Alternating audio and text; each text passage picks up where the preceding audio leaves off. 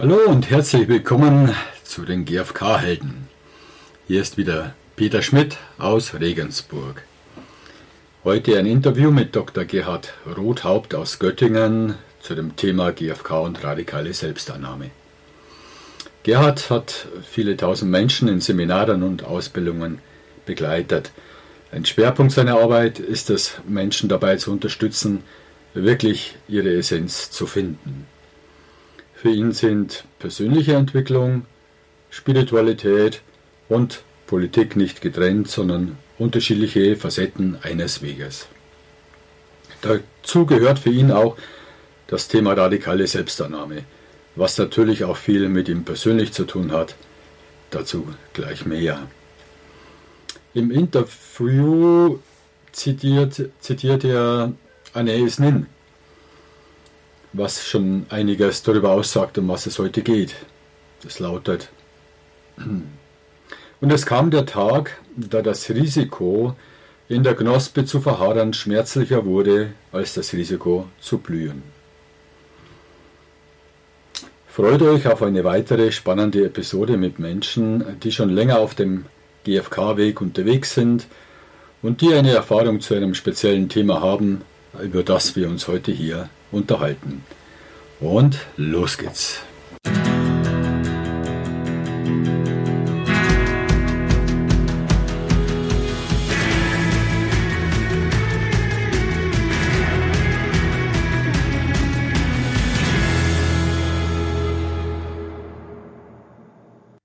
Grüß dich, Gerhard. Ich äh, freue mich, dass wir über das spannende Thema reden dürfen heute, radikale Selbstannahme und gewaltfreie Kommunikation.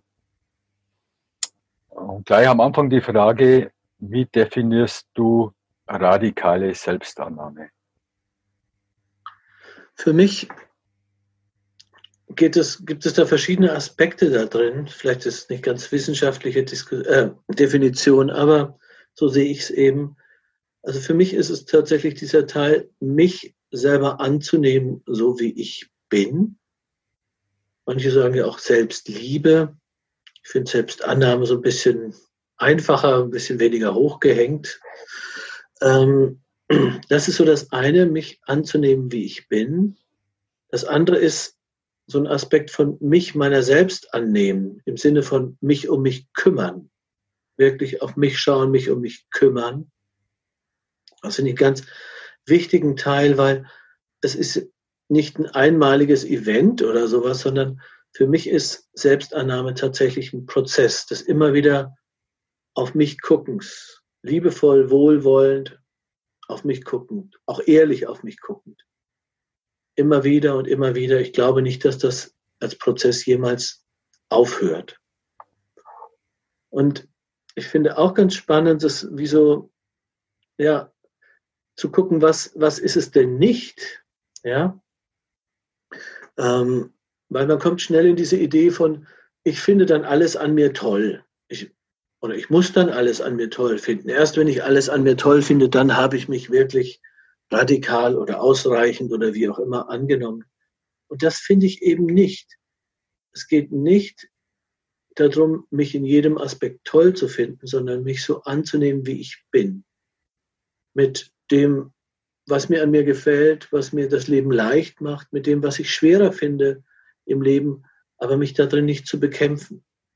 Es geht auch nicht darum zu sagen, so wie ich bin, bin ich okay, muss mich nie mehr verändern. Nein, für mich gehört dazu auch ein Prozess des Weiterwachsens, des Veränderns, aber nicht aus einer Haltung raus von ich bin falsch oder ich bin schlecht oder ich bin ungenügend, sondern aus einer Lust am Wachsen, aus dem Spüren dessen, was in mir noch steckt.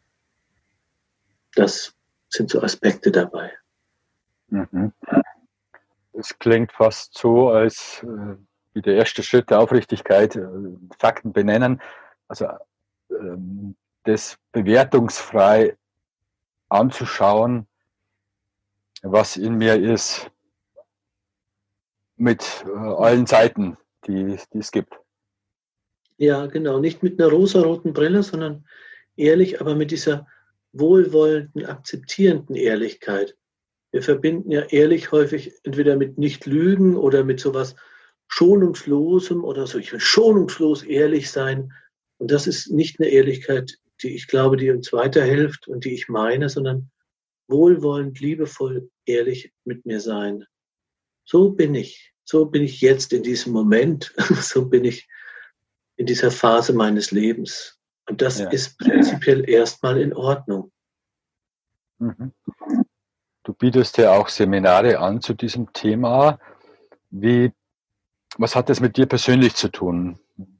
Wenn dich das so beschäftigt und wenn du das Seminare anbietest, hat es meistens was mit dir zu tun auch. Magst du da was erzählen? Ja, das hat viel mit mir zu tun, eigentlich wie alles, was ich mache. Ich glaube, das meiste, was ich mache, entsteht aus dem, was ich nicht besonders gut kann oder konnte. Und ich habe lange gedacht, ich würde mich sehr annehmen, also beziehungsweise war das gar keine Frage, nehme ich mich denn an? Ich habe mich als einen sehr selbstbewussten Menschen betrachtet und habe erst nach und nach mit über die Beschäftigung auch mit der gewaltfreien Kommunikation gemerkt, wie an wie vielen Stellen ich letztlich überkritisch mit mir selber bin, an, welchen, an wie vielen Stellen ich mich fertig mache mit mir spreche auf eine Weise, die nur als gewalttätig zu bezeichnen ist. So würde ich es jedenfalls heute nennen. Und ein Schlüsselmoment dabei war tatsächlich auch, als ich mal in der Klinik war ähm, und da waren, als ich da hinkam, habe ich gesehen, da waren Menschen, die haben sich geritzt mit Messern richtig in die Arme geschnitten, ganz fürchterlich. Also ich war entsetzt, dass es sowas gibt, dass man sich sowas antun kann. Und im Zuge dieser Zeit ist mir auch vieles so klar geworden, wie es dann auch so sein soll. Und habe dann, irgendwann bin ich in der Nacht mal wieder wach gewesen und, hab, und bin dann aufgewacht, oder also nicht nur wirklich aufgewacht innerlich, und habe gemerkt, wie ich mit mir spreche und habe mich aufgesetzt und habe gesagt, stopp, so nicht weiter so nicht weiter. Und ich habe gemerkt, dass ich eigentlich das Gleiche mit mir mache, wie diese Menschen, die sich mit Messern und sonst was ritzen, nur mit Worten. Ich verletze mich selber. Ich tue mir so dermaßen weh. Ähm, und das war so ein Schlüsselmoment zu merken, ups, und jetzt, ich will anders mit mir selber umgehen. So will ich nicht mit mir umgehen. So gehe ich mit keinem anderen Menschen auf dieser Welt um. Und so will ich auch nicht mit mir umgehen. Von da aus hat sich das dann Schritt für Schritt entwickelt, gewandelt. Ja. So. Mich interessieren deine Erfahrungen auf deinem Weg, weil das, was du beschreibst, ich stelle mir das so vor, du erkennst es äh, in so einem Moment und das ist ja etwas, was ein, ein Muster, eine Gewohnheit, äh, die Art zu denken, die du über dich denkst. Und dann ja, kommst zum neuen Bewusstsein, dir, wird, dir fällt was auf, du möchtest das verändern. Und aus meiner Erfahrung ist sowas, zieht sich etwas mit der Veränderung, geht nicht von heute auf morgen, das ist sehr mühsam. Wie bist du da vorgegangen? Wie, wie hast du das gemacht? Hm. Ich sehe das genauso wie du, das ist ein Prozess ist. Und es ist auch kein Prozess, wo ich wirklich sagen würde, ich bin am Ende damit, also wie ich ja vorhin auch schon gesagt habe. Und es ist ein sehr schleifiger Prozess. Mal komme ich voran, mal habe ich den Eindruck, es geht vielleicht sogar eher zurück oder jedenfalls ist Stillstand. Ähm, und gleichzeitig merke ich, dass ich jetzt wirklich wo ganz, ganz, ganz woanders stehe in der Art, wie ich mit mir selber umgehe. Und wichtige Sachen, wichtige Elemente dabei waren für mich zum einen ein sehr konsequentes Aufschreiben meines inneren Dialogs. Mich immer wieder hinzusetzen, oh, was denke ich denn über mich? Was sage ich mir denn? Was manchmal auch gar nicht so einfach ist, weil das so schnell geht, weil das so auch so wie so diffus auch bleibt in dem Ganzen. Aber da wirklich immer wieder aufschreiben, was sage ich mir denn? Und es ganz klassisch mit GFK-Methoden zu übersetzen. Zu übersetzen, nochmal zu übersetzen. Und natürlich mit jedem Mal, wo ich das mache, prägt es sich mir ein bisschen mehr ein. Und wenn ich dann wieder einen Satz denke, sag mal, du bist doch echt zu blöd zum Scheißen. Ja? Oder sonst was, ein Satz, den ich häufiger früher hatte, wenn ich irgendwas gemacht habe, was ich als Fehler angesehen habe. Und immer mehr zu merken, nee, ups, nee, so nicht. Und mittlerweile zum Beispiel lache ich ganz oft, wenn ich einen Fehler mache. Ja? Und das kommt nach und nach. Ich glaube, wie es ja auch immer wieder heißt, ich finde, es geht darum, das tausendmal zu üben, an tausend Stellen oder zehntausendmal und aufzuhören, dass ich zu meine, ich müsste irgendwo ankommen. Das ist ja auch eine, eine Form von, von Druck. Ja. Das ist so ein ganz wichtiges Element auf diesem Weg. Ähm, und ein anderes Element, was in den letzten Jahren sehr in den Vordergrund gerückt ist, ist meine Gefühle anzunehmen. Also wirklich mit dem zu sein, was ich fühle. Sei es Freude, sei es Trauer, sei es Angst, sei es Ärger, sei es Wut. Überhaupt erstmal an bestimmten Stellen meine Gefühle kennenzulernen. Das ist wirklich eine sehr abenteuerliche, wunderbare Forschungsreise gewesen der letzten Jahre. Ich habe lange gedacht, Scham zum Beispiel, das kenne ich nicht. Oder Angst habe ich eigentlich kaum. Bis ich mal weiter geforscht habe und wirklich immer tiefer reingesunken bin. Und dann zum Beispiel bei der Angst gemerkt habe, ich kenne Angst deshalb nicht, weil ich alles vermeide, wo Angst ausgelöst werden könnte. Mhm. Also ich richte mein Leben komplett nach der Angstvermeidung ein. Und dann habe ich auch keine. Aber nur weil ich in diesem guten kleinen Kästelchen bleibe, wo das nicht auftritt. Und wirklich zu fühlen, was es zu fühlen gibt und nicht mehr gegen meine Gefühle anzukämpfen oder immer weniger gegen meine Gefühle anzukämpfen, das war nochmal wie ein ganz anderes Level von Selbstannahme, was sich mir in den letzten Jahren erschlossen hat. Mhm. Du sagst, ähm, vor dem Zeitpunkt, den du vorhin beschrieben hast mit dem Ritzen, wo dir das so bewusst geworden ist und jetzt aktueller Stand, du sagst, du hast dich viel mit, äh, mit der Erforschung deiner Gefühle beschäftigt und die angenommen. Kannst du den Unterschied beschreiben, wo du damals dich befunden hast mit der Selbstannahme und jetzt und was das für einen Unterschied für dich als Mensch ausmacht? Hm. Ja, schöne Frage, danke. Also tatsächlich ist ein ganz wichtiger Teil, ich habe viel weniger diese zwanghaften Gedanken, bestimmte Geschichten, also bestimmte Urteile über mich immer wieder und immer wieder zu, zu denken, diese wie so in mich rein zu fräsen, ja, mhm. das passiert praktisch nicht mehr. Und damit ist, ist einfach in meinem Kopf auch was frei. Es entsteht immer mehr auch überhaupt eine Freiheit, Sachen anzugehen, mich selber in Frage zu stellen. Jetzt nicht im Sinne von mich selber fertig zu machen, sondern sagen, ey, das, wo ich jetzt gerade stehe, ist das wirklich der Platz, an den ich hingehöre?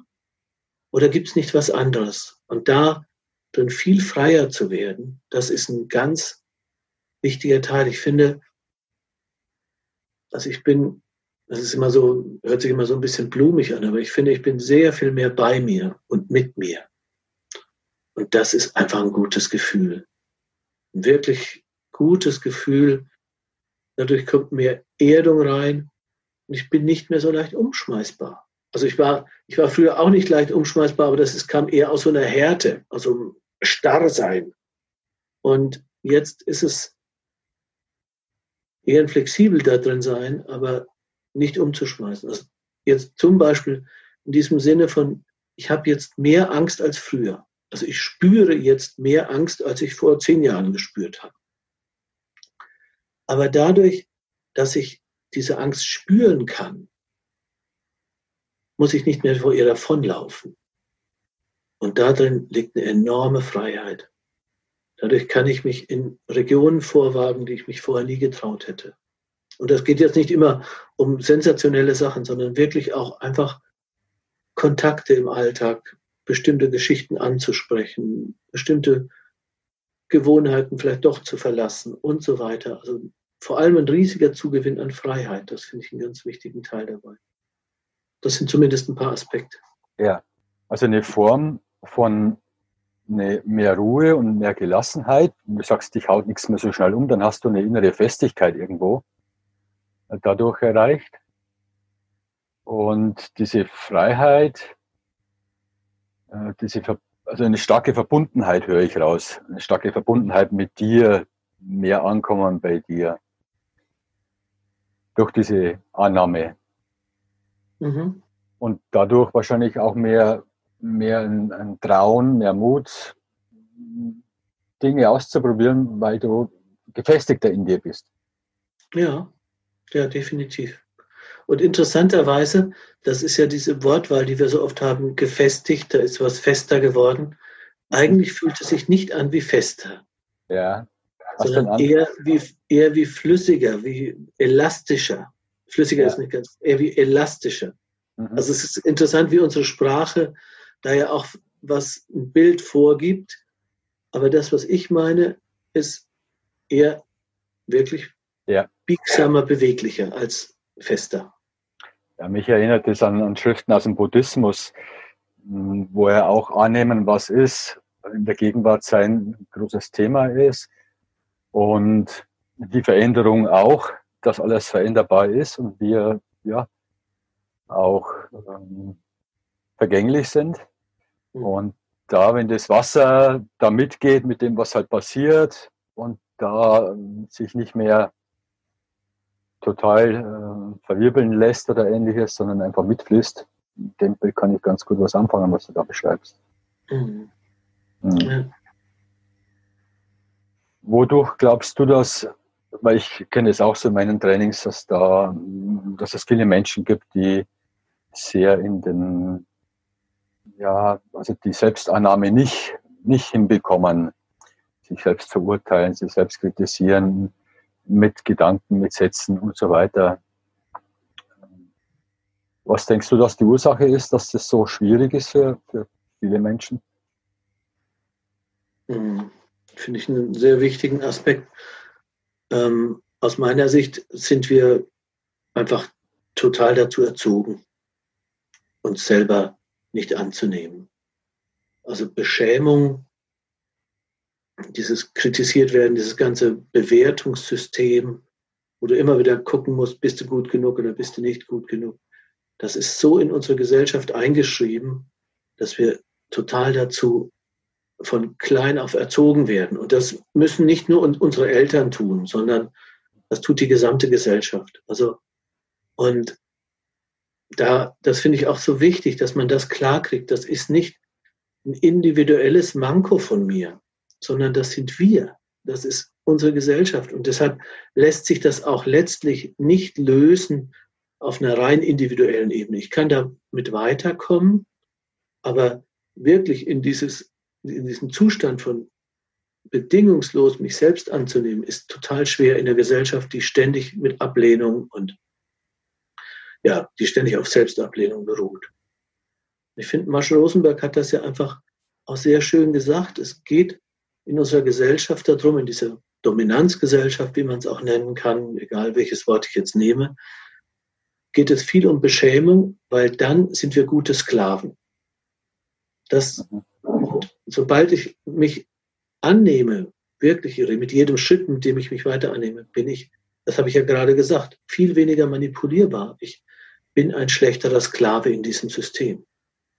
Und es geht jetzt nicht darum, dass irgendwelche bösen Mächte das ständig mit mir machen wollen, sondern das ist einfach in die Geschichte unserer Gesellschaft eingeschrieben. Richtig ganz tief reingeschrieben. Und ich glaube auch, dass es sich verändert, aber das ist immer noch ein wichtiger Teil davon. Um, ähm, und wenn man es jetzt auf sich selber bezieht, auf die Persönlichkeit und individuell erstmal anfängt, weil meine Frage hat sich darauf bezogen, was müssten denn jetzt Eltern tun, die Kinder haben, ähm, um den Kindern einen Start zu ermöglichen, der möglichst schon das vorbereitet, dass sie sich selber radikal selbst annehmen können, so wie sie sind. Also was, was, was müssten da Eltern tun? Was wäre da Tipps von dir? Ideen? Mhm. Also ich würde gerne damit anfangen, wo wir gerade waren, klar zu kriegen, dass ich mein Kind nicht komplett davon schützen kann und daraus schon mal so ein Stück ein Einverstandensein entwickeln. Ich finde es auch zentral, mich selber anzunehmen. Und das heißt eben auch als Eltern anzunehmen, ich werde nicht alles richtig machen, in Anführungsstrichen. Ich werde, wenn ich in zehn Jahren, 20 Jahren hingucke, werde ich merken, hey, scheiße, da habe ich echt was gemacht. Das bedauere ich zutiefst. Und ich sehe die Folgen. Also ich, ich habe ja erwachsene Kinder, ja. Natürlich kann ich sehen, wie die an bestimmten Stellen mit dem zu tun haben, was ich gemacht habe. Also im Positiven und im Negativen, wenn ich das mal so nennen will, ja. Und das anzunehmen, dass das so ist, das finde ich, gibt so viel Erleichterung. Ich kenne so viele gerade Mütter, die ständig damit beschäftigt sind, dass sie den Eindruck haben, sie werden ihren Kindern nicht gerecht. Die ständig den Eindruck haben, es ist zu wenig, es ist zu wenig. Und da innezuhalten und sich viel Wertschätzung zu geben für das, was man einbringt, für sich selber und sich in der eigenen Begrenztheit immer wieder anzunehmen, das finde ich ganz zentral, weil unsere Kinder lernen einfach ganz von, viel von dem, wie wir miteinander, mit uns umgehen. Ich kann, das eine ist natürlich, wie gehe ich mit dem Kind um, aber das Kind kriegt auch mit, was mache ich mit mir selber. Und, und ansonsten, wenn ich jetzt in Richtung gucke, was, was ist mit den Kindern, dann geht es natürlich klar darum, nicht zu beschämen. Das ist ein ganz einfacher Teil. Aber es geht für mich auch immer wieder darum, ehrlich zu sein. Und wenn ich meinen Kindern immer wieder auch mit einem ehrlich, mit dem ehrlich begegnen kann, wie ich gerade bin und die Sachen bei mir lasse, also auch im Kritikmoment. Im Sein mit Kindern wird mir nicht immer alles gefallen, so ist jedenfalls meine Erfahrung. Und ich glaube, an diesen Momenten, da entscheidet es sich total.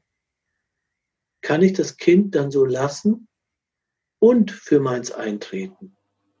Oder meine ich, das Kind verändern zu müssen, verbiegen zu müssen? Und das geht auch sehr subtil. Also dieses wirklich bei mir sein können und das Kind da lassen im Konfliktfall, da entscheidet sich für mich ganz viel. Und gewaltfreie Kommunikation mit all den Tools ist dafür für mich ein absolut wundervolles Werkzeug. Siehst du einen kausalen Zusammenhang zwischen radikaler Selbstannahme und die Fähigkeit, andere Menschen anzunehmen, wie sie sind? Ja, schön. Das, also ganz, ganz, ganz bestimmt. Das ist meine, meine Erfahrung und das ist ähm, das denke ich, gibt es auch massenweise wissenschaftliche Untersuchungen dazu. Das ist für mich total klar.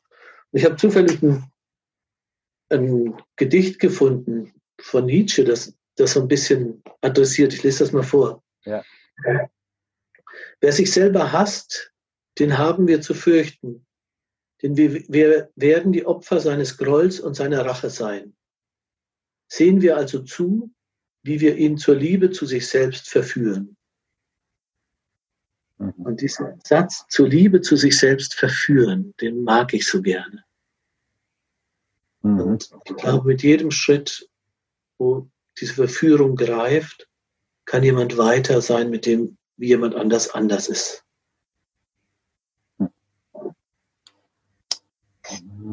Was sind denn aus deiner Sicht, aus deiner Erfahrung die Hürden oder Herausforderungen, mit denen Menschen konfrontiert werden, wenn sie sich auf den Weg machen, den Prozess der radikalen Selbstannahme zu gehen und vielleicht ihre Gedanken aufschreiben, übersetzen. Was gibt es da für Hürden? Es gibt natürlich also praktische Hürden, wie gelingt mir das, das zu übersetzen und so. Aber die, ich denke, die Haupthürde ist eigentlich zu meinen, man könnte irgendwann damit fertig werden, man müsste weiter sein. Ähm, und man müsste sich besser selber annehmen können. Mhm. Also ich würde es mal andersrum nehmen. Für mich ist es immer zentraler geworden, wirklich da anzufangen, wo ich bin. Also wenn ich jetzt gerade der Überzeugung bin, ich kann mich nicht selber annehmen, dann kann ich ja annehmen, dass ich mich nicht selber annehmen kann. Weil sonst komme ich in so ein, dann kann ich nicht annehmen, dass ich mich nicht selber annehmen kann, dass ich mich nicht selber annehme, also, dann hört das nie auf. Okay, ich komme jetzt zu dem Schluss, ich kann mich in diesem Punkt nicht selber annehmen. Ich finde mich weiter einfach ein blödes Arschloch und völlig unzureichend. Ah, dann kann ich anfangen zu sagen, so ist es jetzt. Stimmt, so denke ich gerade über mich. Und ich nehme mich gerade an dieser Stelle kein bisschen an. Und das nehme ich jetzt an. Also mikroskopisch ganz nah an das ranzukommen, wo ich gerade bin. Das finde ich so zentral. Und wenn ich das überspringe, dann glaube ich, verwandelt es sich schnell in so ein, in so wieder so ein extra Anspruch. Ja, wie überhaupt die, die ganze GfK sich auch in, in sehr leicht in Ansprüche verwandeln müsste, wo ich dann mich wieder in tausend Ich müsste setzen wiederfinde. Ich müsste mich besser annehmen, ich müsste besser mich ausdrücken können, ich müsste besser über meine Gefühle Bescheid wissen, ich müsste besser über meine Bedürfnisse Bescheid wissen, ich müsste, ich müsste, ich müsste, ich müsste. Dann bin ich im Hamsterrad gefangen. Und der Ausweg ist, okay, ich kann mich gerade nicht fühlen, so ist es. Das nehme ich jetzt gerade an. Ich habe keinen Kontakt zu meinen Gefühlen. Und ich muss ihn auch nicht haben. Ich habe ihn gerade nicht. Das nehme ich an. Zum Beispiel. Wie ist es dir gelungen, dran zu bleiben? Weil meine Erfahrung ist, wenn ich so neue Gewohnheiten integrieren möchte, dann braucht es eine extreme Konzentration, weil wenn ich nicht aufpasse, zack, habe ich es vergessen. Ein Tag ist was vorbei und ich habe meine Praxis nicht gemacht, die ich machen wollte, damit irgendwann das so verinnerlicht ist, dass es im Unterbewusstsein landet. Wie bist, wie bist du da vorgegangen? Oder? Mir ist das nicht gelungen. Also wirklich jetzt im Sinne von kontinuierlich dran zu bleiben, ist mir nicht gelungen, sondern ich war mal näher dran und dann bin ich wieder weiter weg, dann war ich wieder näher dran, dann bin ich wieder weiter weg. Das Schöne ist, das Leben zeigt es mir ja. Mhm. Also da muss ich mir in Wirklichkeit keine Sorgen machen. Also wenn ich davon wegkomme, dann werde ich einfach wieder mit dem Kopf gegen die Wand rennen oder mir die Nase platt drücken. Ähm, und dann, dann kann ich wieder anfangen.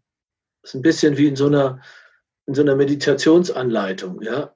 Wenn ich meine, ich dürfte nicht mit meinen Gedanken irgendwo anders hinkommen, dann wird es die Hölle. Ja?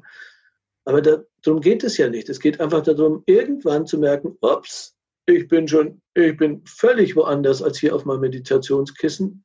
Ich komme zurück, ohne mich zu verurteilen. Und gucke da wieder. Ah, und zack, bin ich wieder weg. Und so ist es für mich mit dieser Selbstannahme auch. Also immer wieder zurück und mich in diesem eben, das ist wieder das auch dieser Punkt, mich in diesem nicht dranbleiben anzunehmen, in diesem, dass ich es verloren habe, anzunehmen, in diesem, all diesen Sachen anzufangen, mich anzunehmen. Ja. Siehst du da auch eine Gefahr drin, ähm, dass es so ein Leck mich am Arschgefühl kommt dann, weil wenn ich sage, naja, ich habe es gestern vergessen, nicht dran gedacht, nehme ich einfach so an, wie es ist und oh, oh, schauen wir mal, wie es weitergeht. Ist da eine Gefahr dabei? Ja, ich glaube schon. Also in diesem Sinn auch, ich finde auch der Begriff kann ganz komisch ja auch ankommen ne? oder kann, kann in ganz komische Ecken gehen. Ich glaube, dass, dass man das so auslegen kann, wie du sagst. Und dann, solange ich halbwegs wach bleibe für mein Sein in der Welt, werde ich es gespiegelt kriegen. Wenn ich es natürlich nutze, um mich völlig abzuschneiden, dann komme ich in so eine komische Ecke, die man dann als Arroganz bezeichnen könnte oder narzisstisch oder welche Begriffe ich auch immer davon dafür wählen muss, ist ja nicht wichtig. Man könnte ja auch auf die Idee kommen, Donald Trump wäre so ein Musterbeispiel für Selbstannahme. Weil, also soweit ich das mitgekriegt habe, ich habe noch nichts an Selbstkritik mitbekommen. Ich verfolge es ja auch nicht in allen Details, aber ich habe an vielen Stellen mitbekommen, wo ich gedacht hätte, hey, da könnte es mal ganz gut sein, so ein bisschen ehrlich, kritisch auf sich zu gucken, habe ich was ganz anderes mitgekriegt. Also könnte man zum Schluss kommen, Donald Trump ist das Idol der Selbstannahme. Und aus meiner Sicht ist das nicht.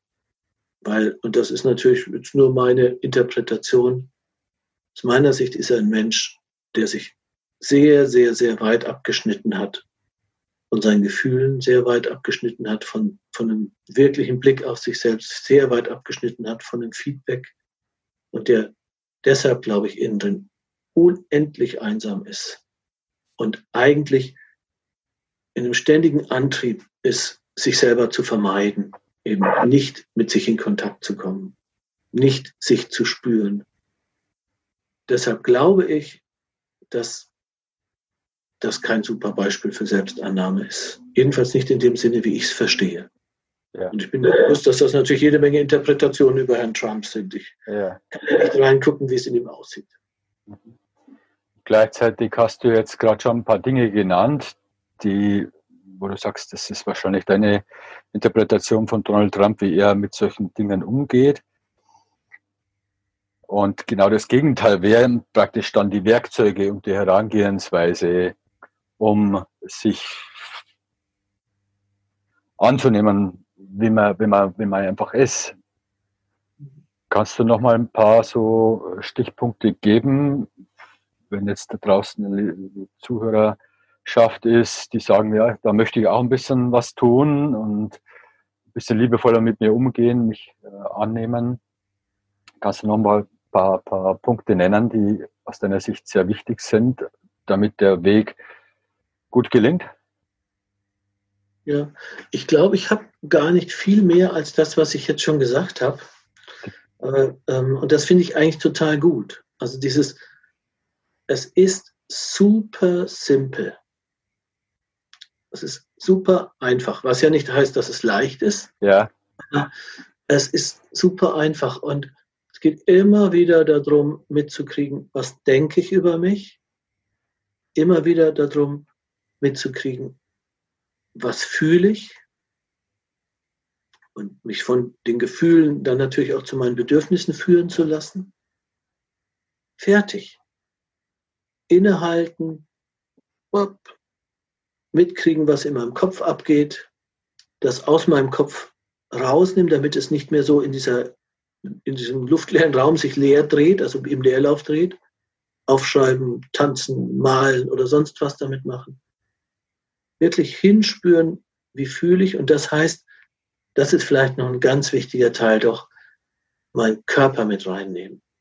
Also das finde ich so zentral, für mich heißt, geht eben das Fühlen ganz zentral über den Körper. Und wenn ich innehalte und meinen Körper spüre oder ich finde auch meinen Körper berühre, ja, mein, einfach meinen Arm mal drücke oder sowas in der Art, dann komme ich in einen ganz anderen Kontakt mit mir selber. Und es ist nicht mehr. Und immer wieder dieses Annehmen, dass ich da bin, wo ich bin und nicht da, wo ich meine, dass ich sein müsste. Ausatmen, ausatmen, ausatmen. Ja. Und was natürlich wundervoll ist, ist, wenn ich das nicht mit mir alleine mache, sondern wenn ich jemanden habe dazu. Also ich bin ja ein Fan von, von so kompakten Empathieeinheiten. Also ich kann das kompakte Empathie nennen, Vivian Dittmar nennt es Entladungsräume, Robert Gonzales nennt es Dyaden. Das hat alles so ein bisschen unterschiedliche Facetten, ja. Aber wirklich eine regelmäßige Praxis zu haben mit einem anderen Menschen zusammen und da hinzuspüren, was ist gerade in mir los oder auch auf Situationen zu gucken nochmal, was war gestern, als ich das und das gemacht habe und dann wieder so auf mich eingehauen habe.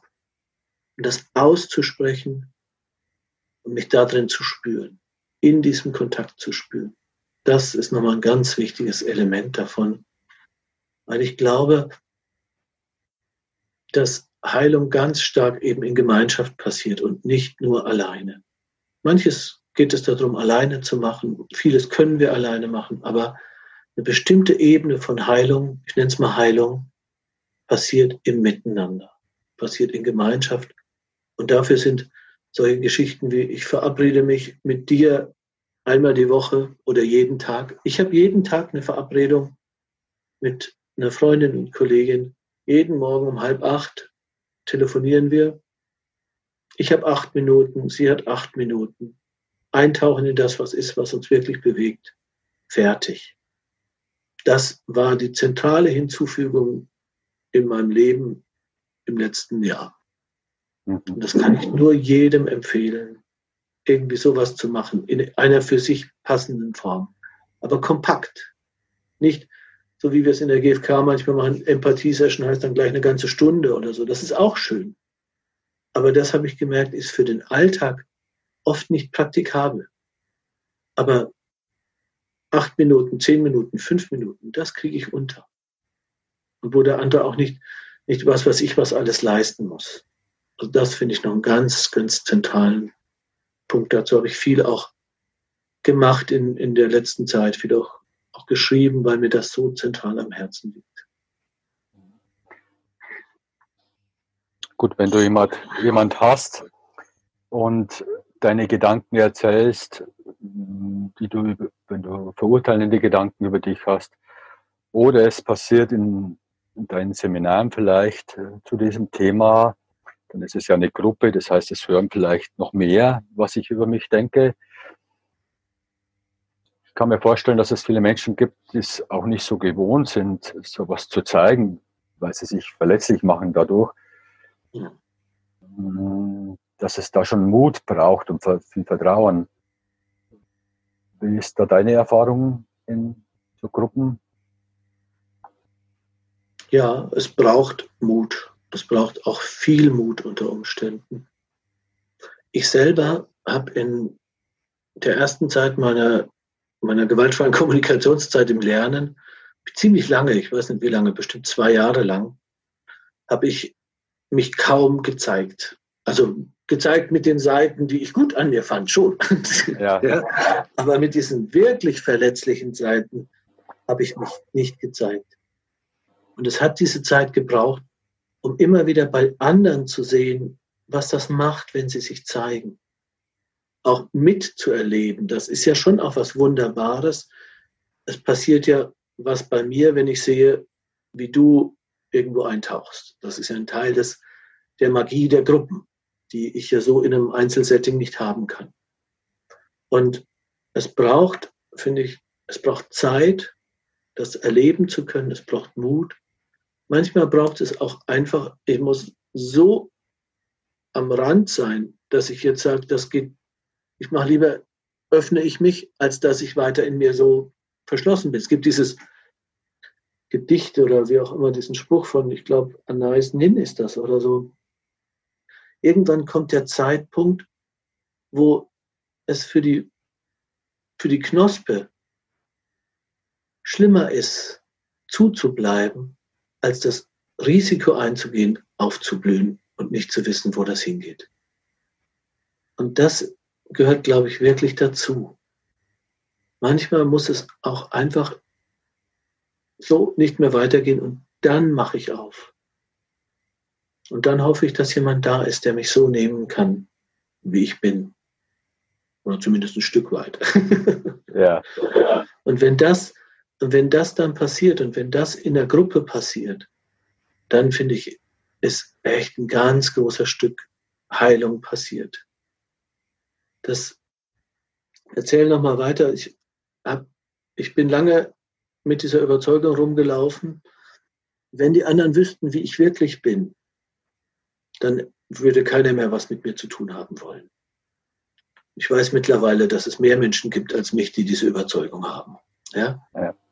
Und jedes Mal, wenn ich mitkriege, ich zeige mich an irgendeiner Stelle, so wie ich gerade wirklich bin, und wo ich denke, das wäre, so sollte ich nicht sein. Und ich werde nicht abgelehnt.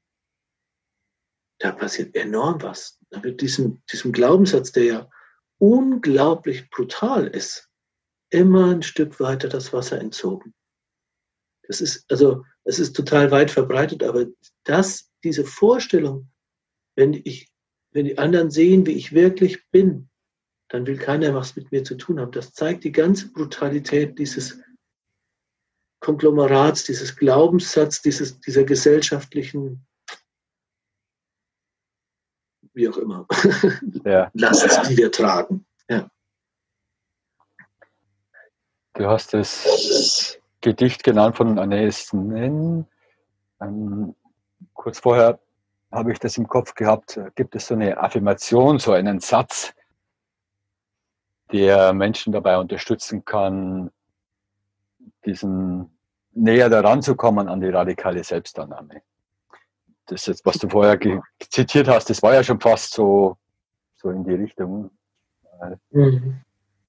Die Knops, Knops, Knospe sich öffnen. Hast du, gibt es sonst noch irgendwelche Sätze, die dir geholfen haben oder wo du weißt, es hilft anderen Menschen, den Weg zu gehen? Mhm. Ich finde ja diesen diesen Satz aus der gewaltfreien Kommunikation, wir alle tun in jedem Moment das Beste, was uns zu, in diesem Moment zur Verfügung steht, um unsere Bedürfnisse zu erfüllen. Ja. Oder um die Bedürfnisse zu erfüllen. Ja? Wenn ich sie mal nicht so ganz individuell nehme. Und das finde ich einen dermaßen geilen Satz.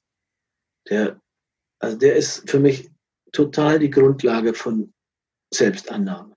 Wenn ich den ernst nehme, wenn ich mich immer wieder an den erinnere, dann, dann macht er, dann lässt er die Luft raus. Ja, ich kann in diesem Sinne nichts falsch machen. Ich, das ist einfach so. Und das heißt ja nicht, dass ich es das nächste Mal wieder so machen muss. Aber ich konnte in diesem Moment nicht anders. Ich habe nichts Besseres zur Verfügung gehabt. Das war mein bester Versuch. Und das ist auch eine Form von, ich finde, da kommt auch eine Form von Bescheidenheit mit rein. Ja, genau. Ich habe einfach nichts Besseres zur Verfügung gehabt. Und von da aus, finde ich, kann ich gut weitergehen. Ja. ja, das ist für mich auch, auch ein ganz wichtiger Satz. Deswegen wiederhole ich ihn nochmal. Alles, was Menschen tun, ist das Schönste und Beste, was ihnen zur Verfügung steht.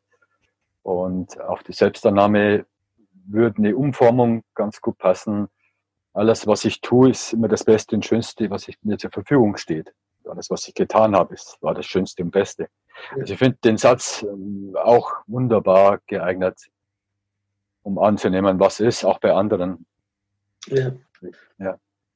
Und dazu gehört ja dieser Bedauernprozess der GfK, den ich auch liebe. Ja. Also der hat ja, der rankt sich ja praktisch um diesen Satz.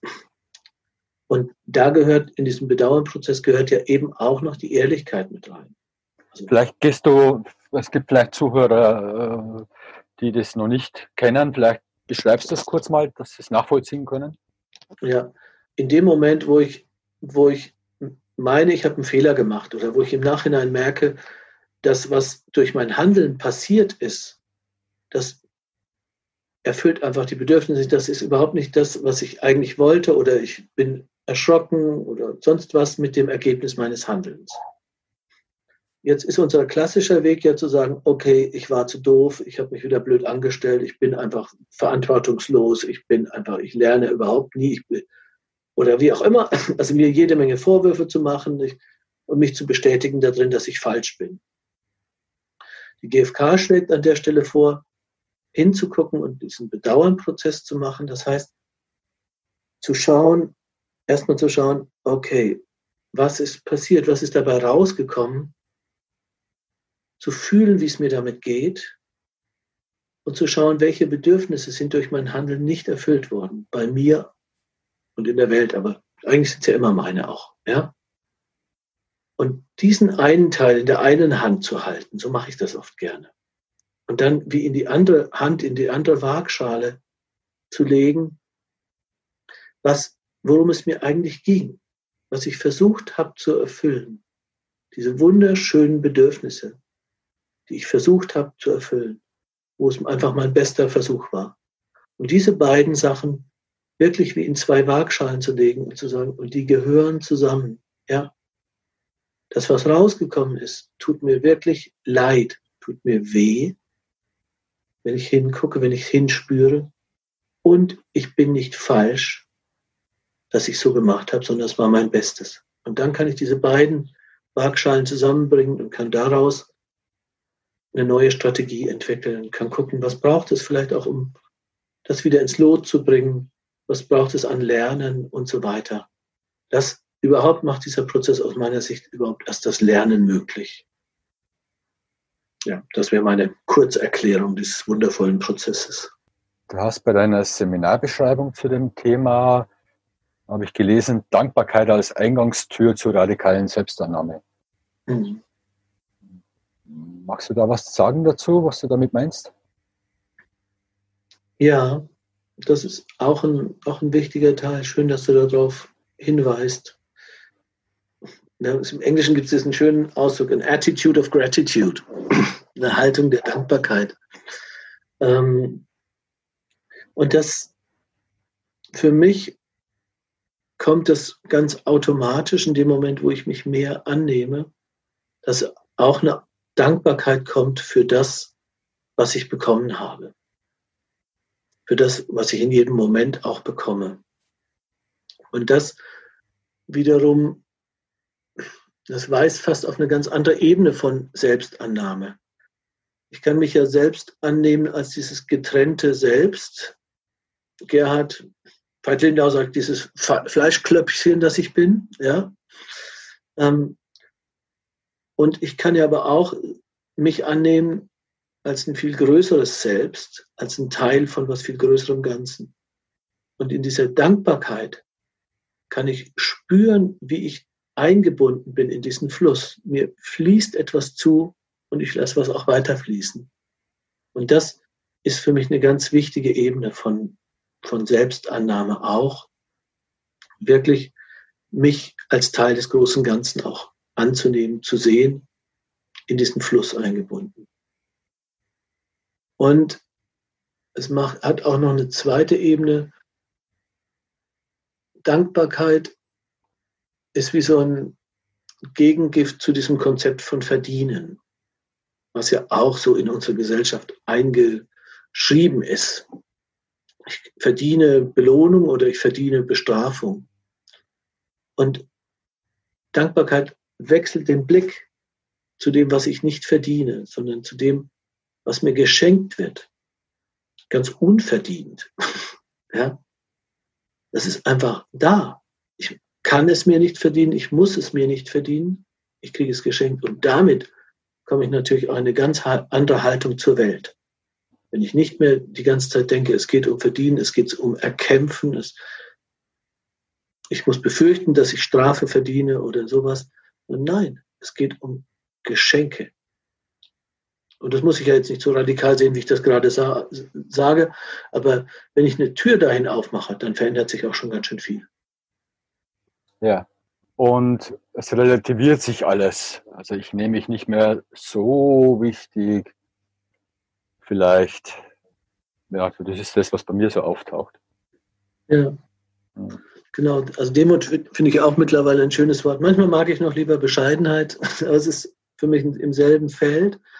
Und, und das ist ja auch genau, da liegt ja auch wieder diese Spannung drin. Spannung im Sinne von spannend. Ja.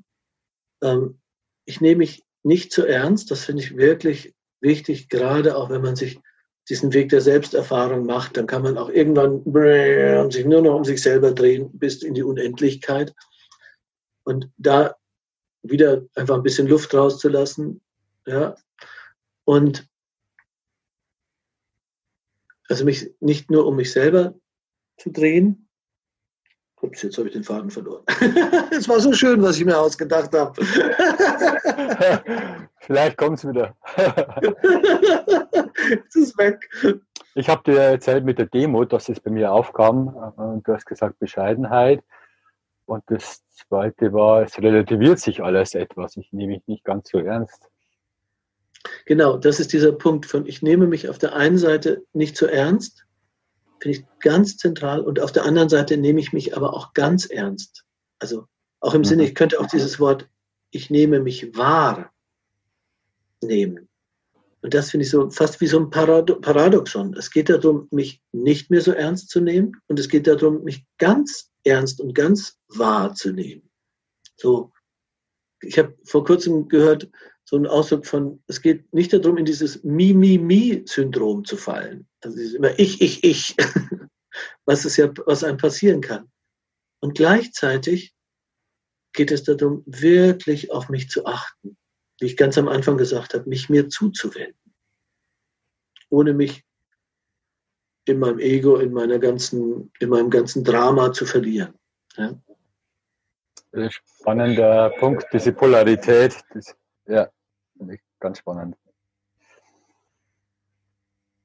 Gibt es noch ein Erfolgserlebnis oder irgendwas, was du selber erlebt hast oder was du bei Teilnehmern deiner Seminare erlebt hast, irgendwas, wo jemand was erfahren hat, wo er wirklich einen Schritt weitergekommen ist, diese Person, in, auf dem Weg der radikalen Selbstannahme. Also wenn ich jetzt mal Richtung Teilnehmer gucke, ist es tatsächlich so, ich habe wirklich viele Rückmeldungen gekriegt von Menschen, die sagen, ich habe das erste Mal wirklich liebevoll auf mich selber geguckt. Ich habe das erste Mal eine Ahnung davon gekriegt, wie das ist, wenn ich mich nicht verurteile. Ich habe das erste Mal wirklich ein Spüren davon, dass ich okay bin, wie ich bin. Und häufig auch dieses, und das setzt Kraft frei. Das setzt viel Kraft frei. Was ich, was mich auch total gefreut hat, war, was öfter mal vorgekommen ist, und einer hat das sehr schön ausgedrückt, dass jemand durch, durch radikale Selbstannahme, durch die Impulse, dass wieder Zugang frei geworden ist für seine Vision, dafür, für das, wo sein Platz im Leben ist, für das, was er wirklich will. Und das konnte er so schön ausdrücken, aber das ist etwas, was ich immer wieder erlebe. Es ist ein Stück weit an den rechten Platz kommen, also den rechten Platz im Sinne von der Platz, der wirklich für mich passt, wo ich gedeihen kann und, und dann auch mich verschenken kann und meine Gaben auch in die Welt geben kann. Ja. Das ist das fast, was mich am meisten freut, wenn das passiert. Das war vielleicht auch ein wichtiger Teil meines Weges da drin. Und für mich persönlich ist das, was in den letzten Jahren passiert ist, dieses wirklich immer mehr einverstanden zu sein mit dem, was ist. Ich bin nicht bei, ich bin einverstanden mit dem, was ist, aber dem mich anzunähern, das war auch ein großes Erfolgserlebnis. Ich habe ich hab lange dagegen gekämpft, ja, gegen diesen Satz, es ist das, was ist, ist in Ordnung und so. Aber ich kann merken, wie da drin was liegt, den Kampf gegen das Leben zu beenden. Und das ist für mich auch ein Teil von radikaler Selbstannahme. Dieses ständig gegen das Leben zu kämpfen, ständig dagegen zu kämpfen, wie es gerade ist. Und das zu reduzieren, boah, das bringt so eine Erleichterung. Das ist auch bei mir aufgetaucht, ist Leichtigkeit. Ich liebe Leichtigkeit und da höre ich ganz viel Leichtigkeit raus, wenn es gelingt. Ja. ja. ja. Gibt es ein Buch, ein Buch zur radikalen Selbstannahme? Hast du da irgendwas? Also mir fällt nur praktische Selbstempathie ein von der Gelinde Fritsch, wenn es mhm. in diesem Bereich geht. In diesem, ich weiß gar nicht, ob es das überhaupt noch gibt, dieses Buch von Thomas d'Ansembourg. Ähm, mhm. Das, wie heißt denn das auf Deutsch? Ich, eigentlich ich sein, glaube ich, oder? Ja, es gibt, gibt zwei von ihm. Aber da, also die, da fand ich, waren, waren auch wichtige Elemente davon mit drin. Ich schaue mal nach, ob es das noch gibt und verlink's dann. Ja. Und wenn dir noch was einfällt, kannst du es im Nachhinein gerne. Könnte ich nochmal gucken, genau. Ja. Sind wir gleich beim Ende. Zum Schluss gibt es noch von dir und deiner Erfahrung in deinem Leben sowas wie eine Schlussfolgerung, eine Lebensweisheit, irgendwas, was du für dich so im Kern erkannt hast, was du teilen möchtest? Oi, oi. da komme ich mir so alt vor. unabhängig vom Alter. genau, stimmt. Man kann Nur von, der, von dem, was bisher angekommen ist, und der Weisheit. Ja, ich habe tatsächlich nicht so was, so was Fertiges, aber ich habe Lust, noch einen Satz zu teilen, der mich sehr geprägt hat, den ich von, von Miki Kastan mal gelesen gehört habe. Das ist dieses Fully Wanting Without Attachment. Volle Lotte wollen, ohne anzuhaften. Und das, das ist was, ein Satz, der mich seit langem begleitet und dem ich, wo ich merke, dem habe ich Lust, näher zu kommen. Dieses wirklich zu wollen und nicht anzuhaften. Das mhm. ist auch wieder so ein scheinbares Paradoxon, aber das, das fasziniert mich. Ja. Das klingt auch nach Leichtigkeit. Ja. ja. Hast du noch eine Vision für dich in deinem Leben? Ja, in der letzten Zeit wieder mehr. Also, ich mag ja diesen Buchtitel von Charles Eisenstein, ähm, Die schönere Welt, von der dein Herz weiß, ist möglich. Das ist wie so ein Motto für mich geworden, auch in diesen letzten Wochen der Corona-Zeit. Und mich, meine Vision ist für mich ganz persönlich dazu beizutragen, dass meine Enkel, Enkelinnen sind es bisher, ähm, wirklich, wenn sie mal so alt sind wie ich, in der Welt leben, wo die Bedürfnisse aller viel mehr erfüllt sind als jetzt. Eine Welt, die gerechter ist, die auch mit den nicht menschlichen, mehr als menschlichen Bewohnern dieser Erde anders umgeht, wo wirklich ein viel verbundeneres, vertiefteres Leben möglich ist, was die Bedürfnisse von viel mehr Menschen besser berücksichtigt. Dazu irgendwo einen kleinen Beitrag zu leisten oder gerne auch viele kleine und am allerliebsten einen riesengroßen Beitrag zu leisten. Das ist das, was mich immer mehr antreibt. Ja. ja, schönes Schlusswort. Eine enkeltaugliche Welt. ja, wir sind ja gerade mitten dabei, dass das äh, dazu führt vielleicht. Ja, wollen wir es hoffen. ja, vielen Dank, Gerhard. Äh, Fand es ganz spannend und auch ein paar Punkte dabei, die mich selber da zum Nachdenken anregen. Und ich freue mich schon darauf, das nochmal zu hören und mir die Sachen rauszuschreiben, die für mich wichtig sind und dass es bei mir auch noch in die Richtung noch mehr so weitergeht. Ja, vielen Dank dir, Peter. Es hat mir richtig Freude gemacht. Ich fand das ganz schöne Fragen und schönes Miteinander auch in dem Ganzen. Vielen Dank. Ja, gerne. Und dann wünsche ich dir alles Gute und viele Teilnehmer auf deinen Seminaren, dass möglichst viele Menschen sich da immer mehr und mehr selbst annehmen können, liebevoll, weil es dann einfach auch andere Menschen mehr annehmen können und dann geht es so weiter und so weiter und vergrößert. Und genau. ja, dann sind wir bei unserer Vision. ja, ja, ja. Gut. Vielen Dank. Mach's gut, Gerhard. Ciao. ciao. ciao.